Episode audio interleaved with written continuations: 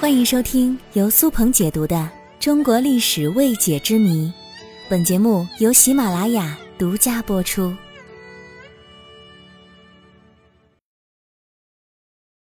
在古代，丈夫能动妻子的嫁妆吗？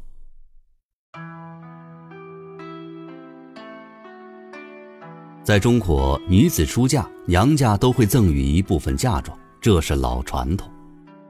现在的嫁妆一般都是作为新组成的小家庭的启动资金，男女双方共同支配。那你有没有想过，在古代新婚小两口是如何使用嫁妆的呢？是妻子的个人财产，还是丈夫和妻子的共同财产，亦或是整个大家庭的共同财产呢？男尊女卑思想十分严重的古代，女人真的能够独立的支配嫁妆吗？今天我们就来聊聊嫁妆。在先秦时期，应婚是贵族之间流行的婚姻制度。应这个词在白话文中的意思是赠送、陪送的意思。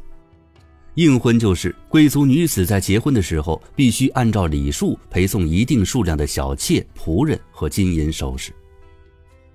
到后来，男方给聘礼，女方给嫁妆的婚俗就渐渐流行起来。《诗经》中的“以尔车来，以我会迁”，描述的就是这样的风俗场景。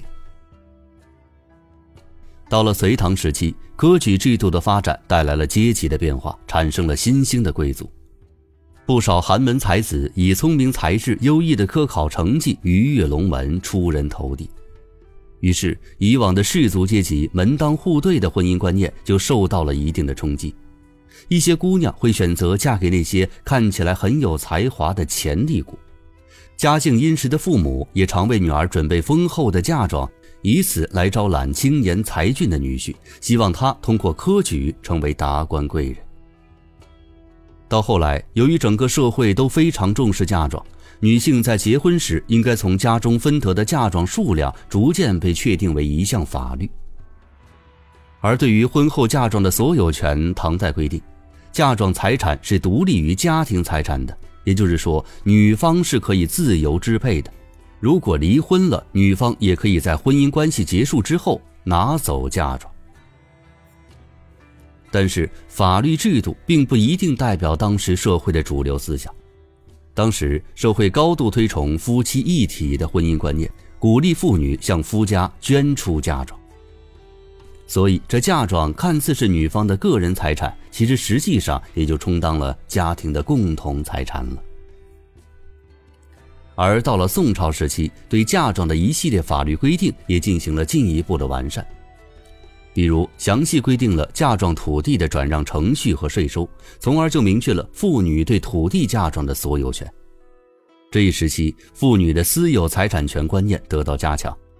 嫁妆财产逐渐从家庭财产中脱离父母控制，成为夫妻之间的专属财产。女子有嫁妆使用的最后发言权，成为了习俗。与此同时，在宋代婚姻不问罚阅观念的驱使之下，许多男子实际上是为了女方丰厚的嫁妆而结婚，于是就产生了各种各样的嫁妆纠纷案。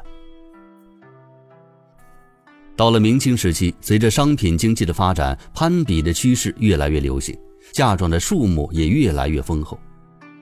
清代的法律和家庭法规并没有明确规定妻子是否拥有嫁妆独立的控制权，但从理论上来说，嫁妆虽然本应该是已婚女性独立的财产，但是在重男轻女的大环境之下，嫁妆往往也是被用作家庭的共同财产来支出的。所以说，这嫁妆是否是女性的独立财产，还是要看岳父家的经济实力和社会地位的。可以说，嫁妆在古代女性的婚后生活当中扮演着重要角色，它多多少少的影响着出嫁女性的婚姻生活与家庭地位。嫁妆越多，女子在婆家的地位也就越高。所以，女方的父母会尽自己的能力为女儿多攒嫁妆。